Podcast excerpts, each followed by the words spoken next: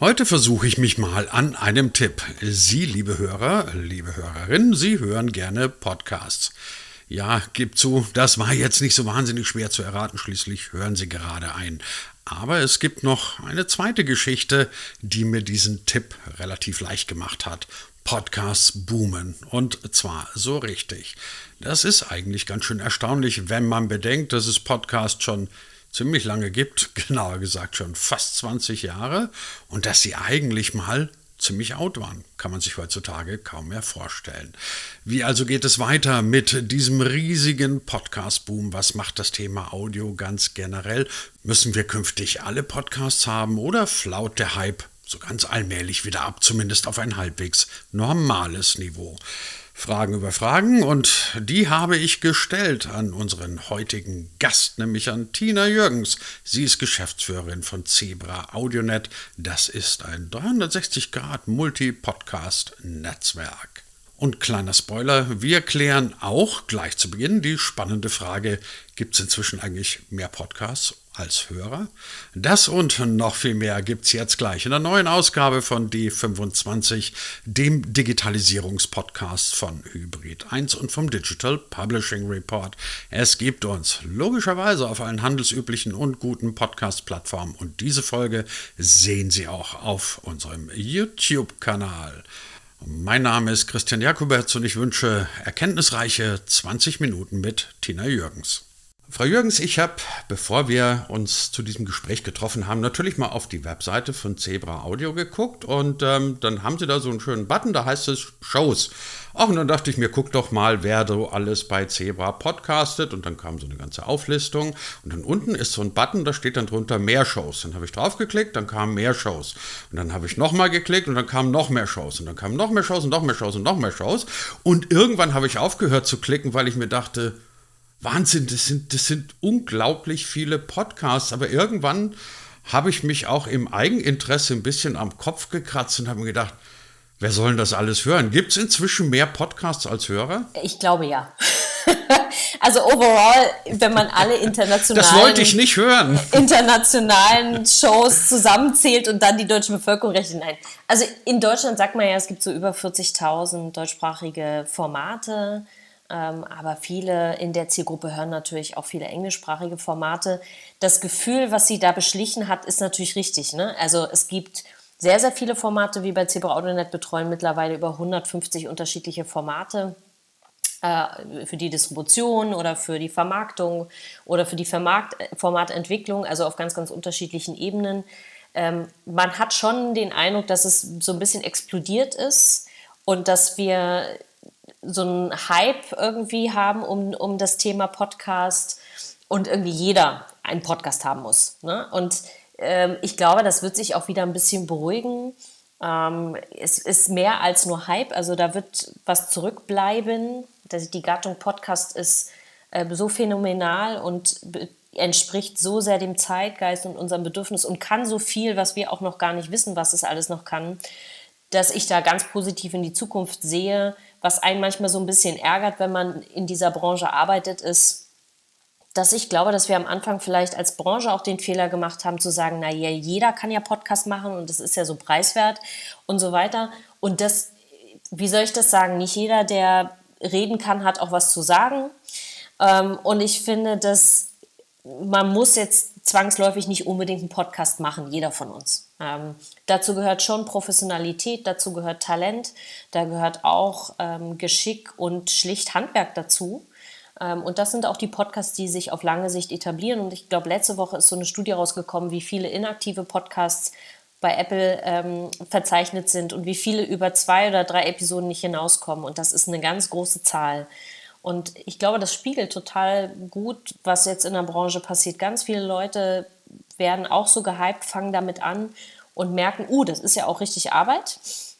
Und da muss man dranbleiben.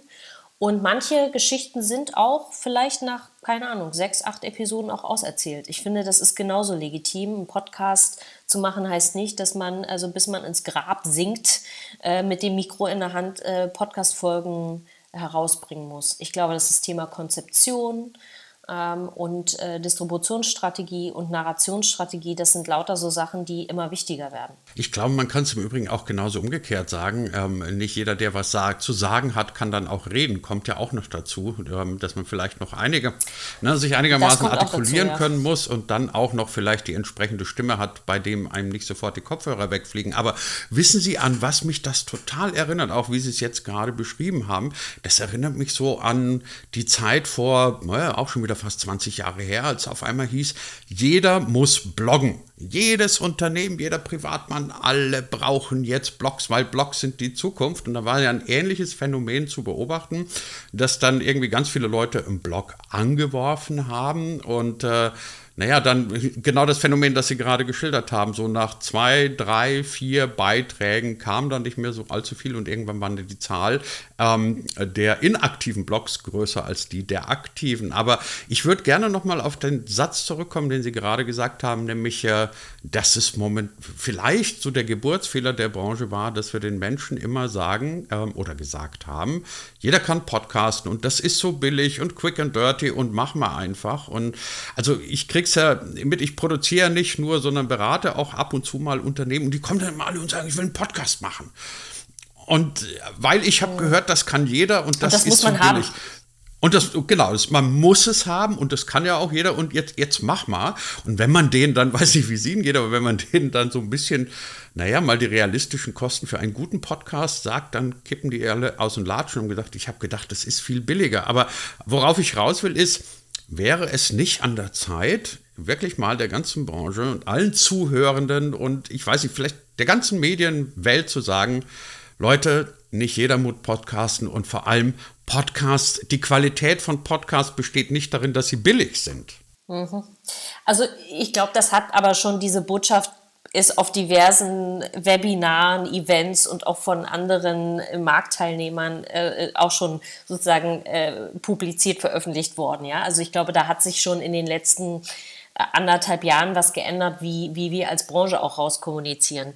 Ich glaube, dass das, das eine sind so die Kosten, ne? dass man sagt, okay, eine gute Produktion kostet eben auch Geld. Ich weiß nicht, was ihr euch vorgestellt habt, dass wir euch Mikro irgendwie hinstellen und dann redet ihr und dann ist alles schick. So funktioniert es ja nicht. Ähm, ich glaube, das andere ist noch am Anfang viel wichtiger und das ist das, wie wir auch Unternehmen beraten, dass wir fragen, was willst du damit? Was soll denn der Podcast eigentlich tun? Welche Zielgruppe soll die denn erreichen? Und wenn du die Zielgruppe hast, interessieren sie sich eigentlich dafür, was du da in dem Podcast zu sagen hast? Also ist das eigentlich der richtige Weg für die Zielgruppe, die du haben möchtest? Ähm, und da, da entscheidet sich schon ganz oft am Anfang, dass Podcast gar nicht der richtige Weg ist. Manchmal ist eine ganz klassische Werbung oder eine andere Form des Content-Marketings viel passender für das, was die Unternehmen erreichen wollen. Also am Anfang finde ich es immer total wichtig, nicht nur für Corporates, sondern für eigentlich jeden, der sich entscheidet, Podcast zu machen. Was soll dieser Podcast tun? Welche Geschichte soll der erzählen? Für wen? Und interessiert diese Zielgruppe das tatsächlich? Und wie lange kann ich das erzählen? Weil dieses, wie lange kann ich das erzählen, wird auch darüber entscheiden, welche Form von Podcast ich wähle. Also nehme ich ein Regular-Format oder nehme ich ein Staffelformat, was irgendwie nur sechs, acht Folgen hat und dann ist das Ding auch auserzählt und dann ist auch gut. Also ist ja genauso legitim. Und ich glaube, diese Fragen ganz am Anfang zu stellen und, und sehr dezidiert rauszuarbeiten, was das Ding können soll sozusagen, das entscheidet darüber ganz maßgeblich, erstens, ob man es macht und zweitens, wenn man es macht, wie man es macht. Und ob es dann auch erfolgreich wird. Genau. Aber wissen Sie, was ich schon wieder interessant finde? Das sind ja eigentlich Dinge, die würde man doch eigentlich jedem erzählen, der in irgendeiner Weise was mit Medien, mit Kommunikation machen will. Nämlich, dass man ihn erstmal fragt, was willst du überhaupt? Welche Geschichte willst du erzählen? Welche Zielgruppe willst du erreichen? Etc. Also, das sind ja jetzt alles keine Dinge, von denen wir sagen, wow, das ist eine Erkenntnis, die sich jetzt das ist keine nee, höhere Physik. Keine, keine, Rocket Science, ne? Und trotzdem muss man das dann genau. trotzdem gerade in der Podcast-Branche immer wieder noch, also ich habe die Erfahrung auch gemacht, immer wieder noch machen. Liegt es daran, dass da tatsächlich noch so ein bisschen die letzten Reste des ausklingenden Hypes da sind? Oder muss man das möglicherweise Menschen immer und immer wieder erzählen, dass sowas wie Kommunikation als allererstes mal Klarheit voraussetzt. Und zur Klarheit gehört immer auch zu wissen, was man überhaupt erzählen will. Ja, ich glaube, es hat was mit dem Hype zu tun, aber auch damit, dass es wirklich diese Vorstellung gibt, ah, es ist ganz einfach und wir machen das und das wird schon auf alle Fälle funktionieren. Ähm, ich glaube, da sind die, da ist sozusagen, der Podcast ist so heiß, ist so sexy für die Leute, dass sie zwischendurch vielleicht vergessen, ähm, ob das überhaupt Sinn macht. Aber das ist ja mit allen Dingen so, die, die irgendwie attraktiv erscheinen. Dass man irgendwie weniger nachdenkt und sich eher davon leiten lässt, ähm, von einem Hype innerhalb einer Branche. Es ist ja auch, wie bei allen Dingen, funktioniert ja Kommunikation im Podcast und deswegen ist ja das Handwerk zu beherrschen ja wichtig. Ja, eben nicht so wie, weiß ich nicht, Influencer, Instagram-Geschichten, ja, oder auf YouTube. Ähm, es, es ist eine eigene Gattung, die nach eigenen Regeln funktioniert und auch nicht funktioniert, ja. Und, und dieses Handwerk zu haben und eine, ein Gespür dafür zu haben, ist total wichtig, gerade weil das Publikum mittlerweile sehr viel qualitätsbewusster ist. Wenn das da rauscht und das schlecht geschnitten ist oder einfach langweilig ist oder zu lange geht, dann sieht man das an den Retention Rates. Die Leute brechen halt ab und die hören das nicht weiter und die kommen auch nicht zurück und die abonnieren auch nicht. Und das ist ja immer das, was wir eigentlich wollen, ne? wenn ich was produziere, dass die Leute das immer wieder hören. Das heißt, diese Expertise im, im Handwerk ähm, grundsätzlich, die ist ja bei Produzenten oder bei Agenturen, wie, wie wir das sind, ja vorhanden. Und ich glaube, da macht es total Sinn, sich darauf einzulassen und nicht zu glauben, na ja, da nimmt man zwei äh, äh, Mikros und das wird schon irgendwie gut gehen, weil ich mache ja auch irgendwie, ich schreibe ja auch ganz gut, ja, oder ich, ne, ich führe auch ab und zu Interviews, das ist doch irgendwie das Gleiche. Das ist es eben nicht. Und ich finde, das zeigt sich auch ganz gut an diesem Trend, den wir irgendwie beobachten konnten, dass ganz viele Influencer Podcasts plötzlich auch gemacht haben. Ne? Und das es gibt natürlich Parallelen, ja, von den Abläufen bei der Werbevermarktung und so weiter. Wir haben ja auch mit Sieberbird ähm, eine Kooperation mit Reachbird eine Influencer-Plattform als Partner, weil bestimmte Prozesse sehr ähnlich sind.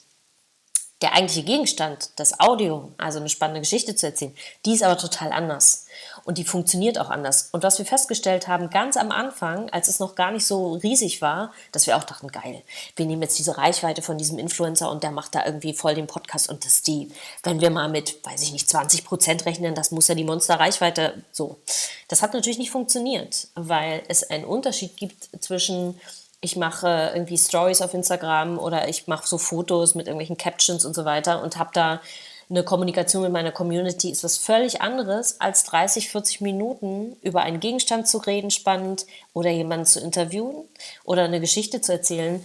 Das erfordert andere Kompetenzen und das erfordert auch, dass die Community sich tatsächlich dafür interessiert. Ja, also es erfordert sozusagen was auf beiden Seiten. Und erst dann wird die Conversion von solchen Social Media Influencern tatsächlich gut funktionieren. Da gibt es Beispiele dafür, aber die sind sehr, sehr selten. Deswegen, ich glaube, es macht immer Sinn, Respekt sozusagen vor einer Mediengattung als solches zu haben.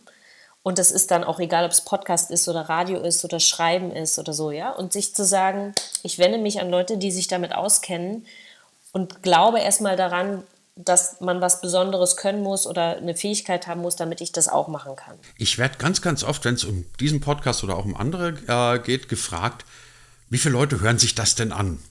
So, und dann hole ich erstmal tief Luft und sage, also. Und dann muss ich immer sagen, das kann man jetzt so leicht nicht sagen. Ich fand, Sie vermuten, vermutlich, äh, Sie wissen vermutlich, worauf ich raus will. Nämlich, dass es eigentlich immer noch keine so ganz klaren Kriterien gibt, nach denen wir Reichweite von Podcasts ähm, festlegen können. Ich sage im Übrigen dann immer gerne dazu, dass mich eigentlich nicht so sehr interessiert, wie viele Leute sich das anhören oder den Podcast mal angefangen haben, sondern das für mich spannende Kriterium ist, wie lange sind die Leute dabei geblieben, weil das ja letztendlich einen Ausschlag darüber gibt oder eine Auskunft darüber gibt, war das Thema, war mein Gast so interessant, dass die Leute sich das weiter angehört haben? Oder sind die nach einer Minute wieder weg gewesen? Was sagen Sie denn Menschen, wenn die sagen, wie viele Leute hören sich den Podcast so im Regelfall an? Naja, also es gibt natürlich einen internationalen Standard, der dem nahe kommt. Sagen wir mal so. Das ist der IAB-Standard 2.0. Am 2.1er ist ja grade, wird ja gerade gearbeitet. Das ist ja sozusagen im Review das gibt uns in, also es gibt uns Hinweise darauf, wie das funktioniert.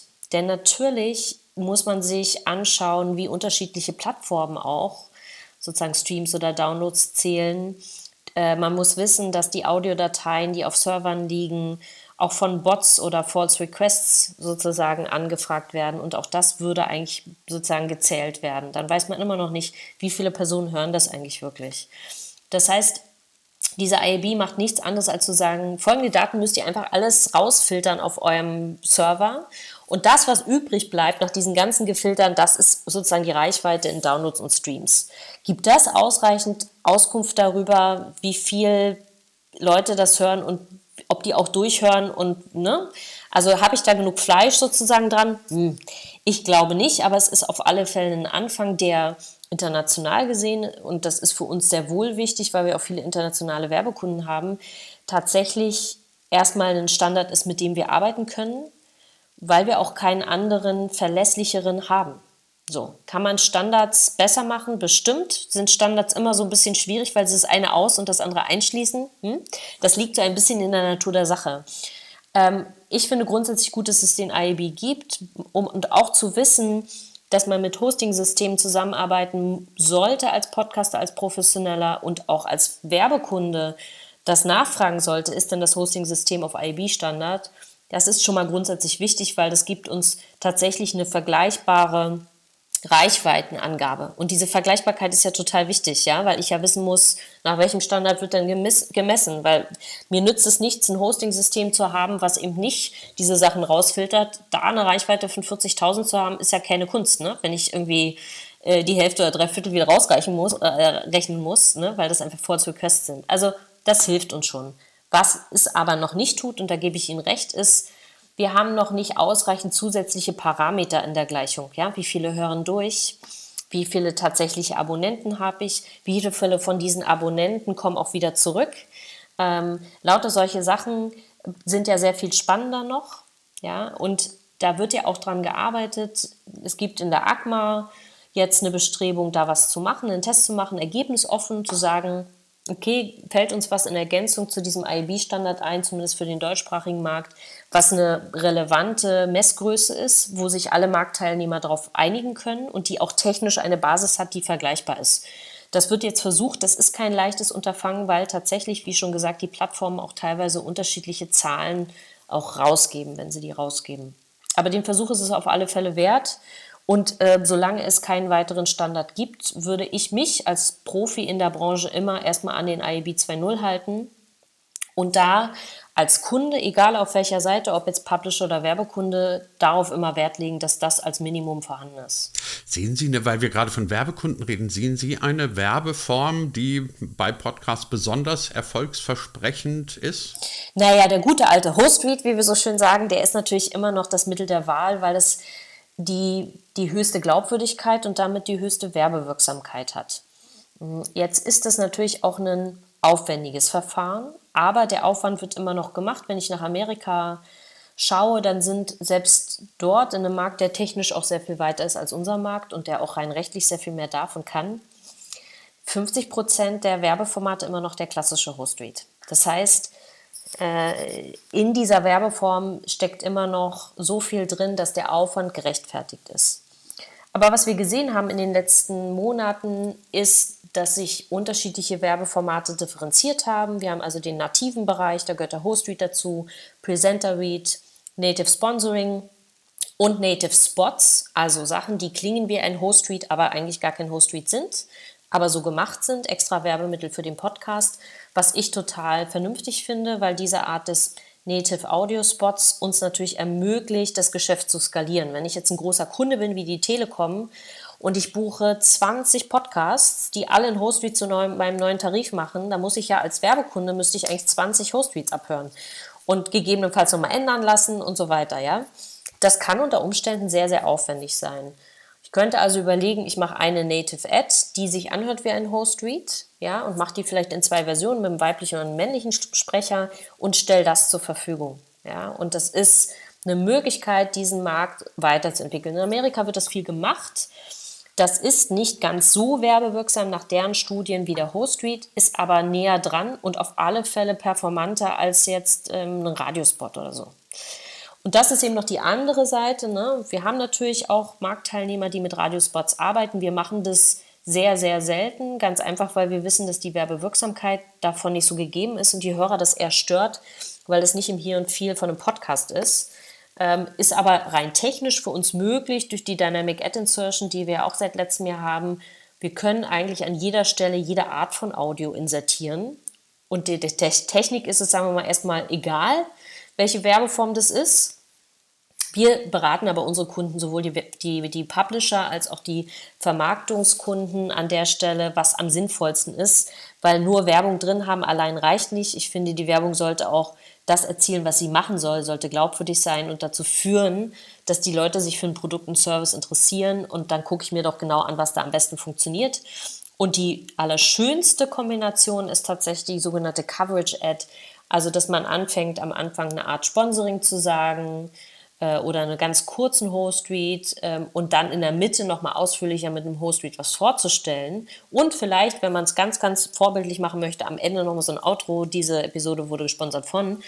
Und dann hat man fast so was wie eine Geschichte in der Geschichte und das, diese sozusagen mehrfache Penetrierung, aber nicht total doof, sondern schön durchdacht und in die Narrativ, in die Narration sozusagen eingebettet, das hat die beste Wirkung tatsächlich nach Studien wie man Werbung in Podcasts am besten umsetzen kann. Jetzt haben Sie zwei, dreimal von wir gesprochen und haben auch erzählt, was Sie mit Ihren Kunden so alles anstellen. Erzählen Sie es trotzdem bitte noch mal ein bisschen detaillierter. Was machen Sie denn überhaupt genau bei Zebra Audio? Wir machen so viele Dinge.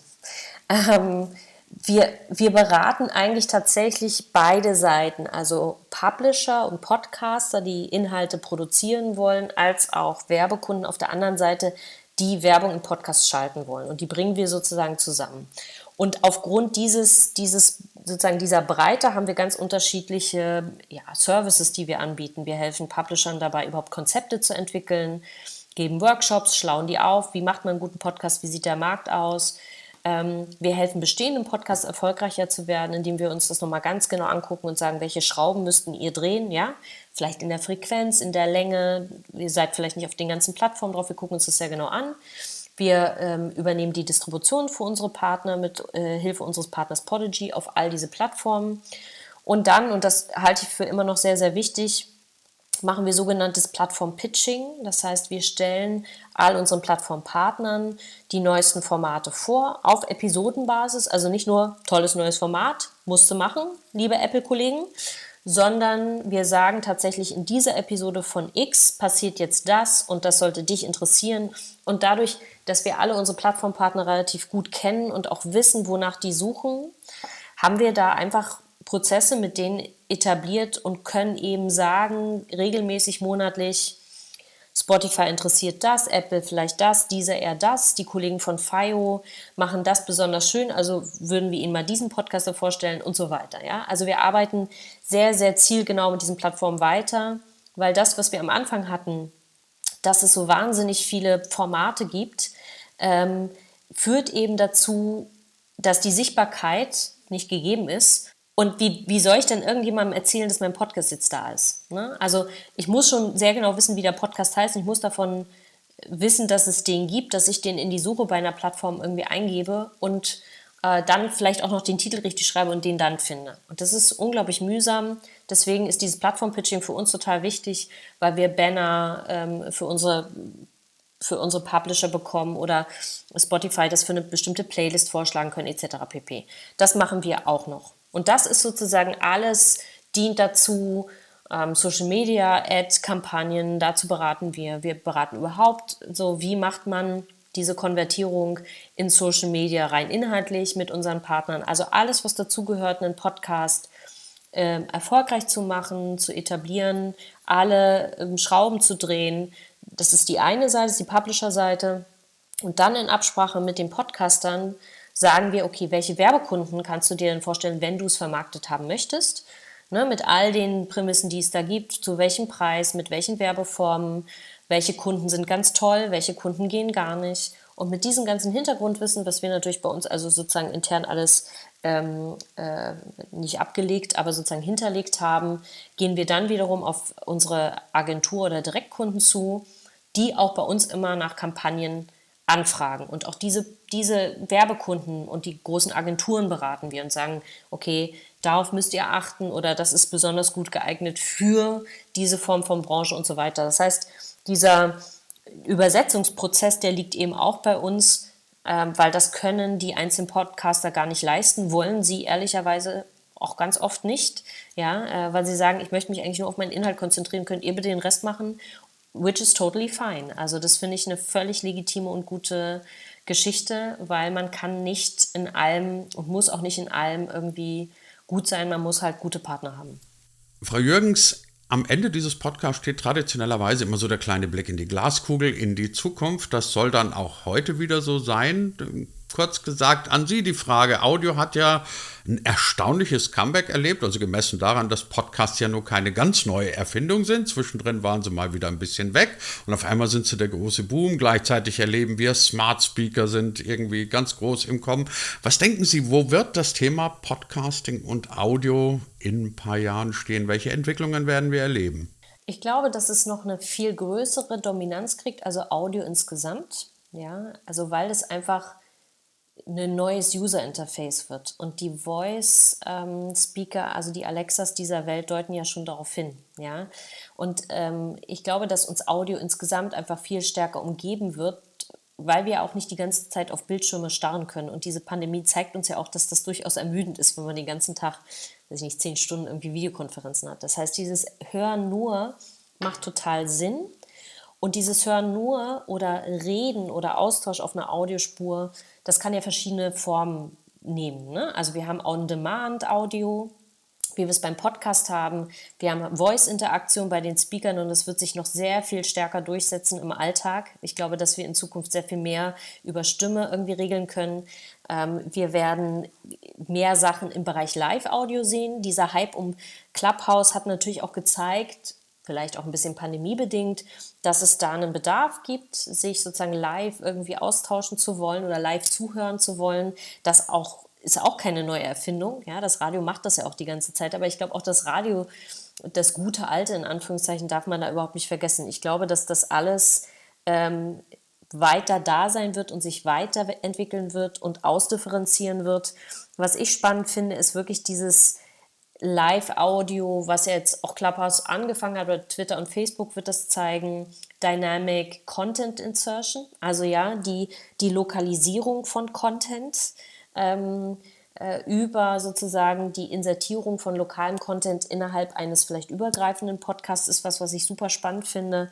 Ähm, das heißt, wir werden eine viel größere Verbreitung sehen von Audio an den Orten, also in Bezug auf die Orte, wo wir Audio konsumieren. Es wird mehr Plattformen geben, die sich da noch ausdifferenzieren. Es wird mehr Devices geben, an die wir jetzt noch gar nicht denken. Und es wird ganz unterschiedliche, und das ist das Spannende, ganz unterschiedliche Inhalte geben. Ja, also das ist ja auch das, was ich spannend finde. Das eine ist sozusagen die Infrastruktur und die Technik und was man damit machen kann. Aber das Ganze wird einen Rückschlag haben darauf, welche Inhalte wir konsumieren. Und da sind wir noch total am Anfang. Auch Podcast, kann sehr viel mehr, als es das jetzt sozusagen im populären Podcast tut. Und das ist, wird total spannend werden. Ja, es bleibt in der Tat weiterhin spannend. Über die Perspektiven von Podcasts, von Audios im Allgemeinen haben wir heute gesprochen in der neuen Ausgabe von D25 mit der Chefin von Zebra AudioNet, mit Tina Jürgens. Frau Jürgens, ganz herzlichen Dank dafür. Danke Ihnen.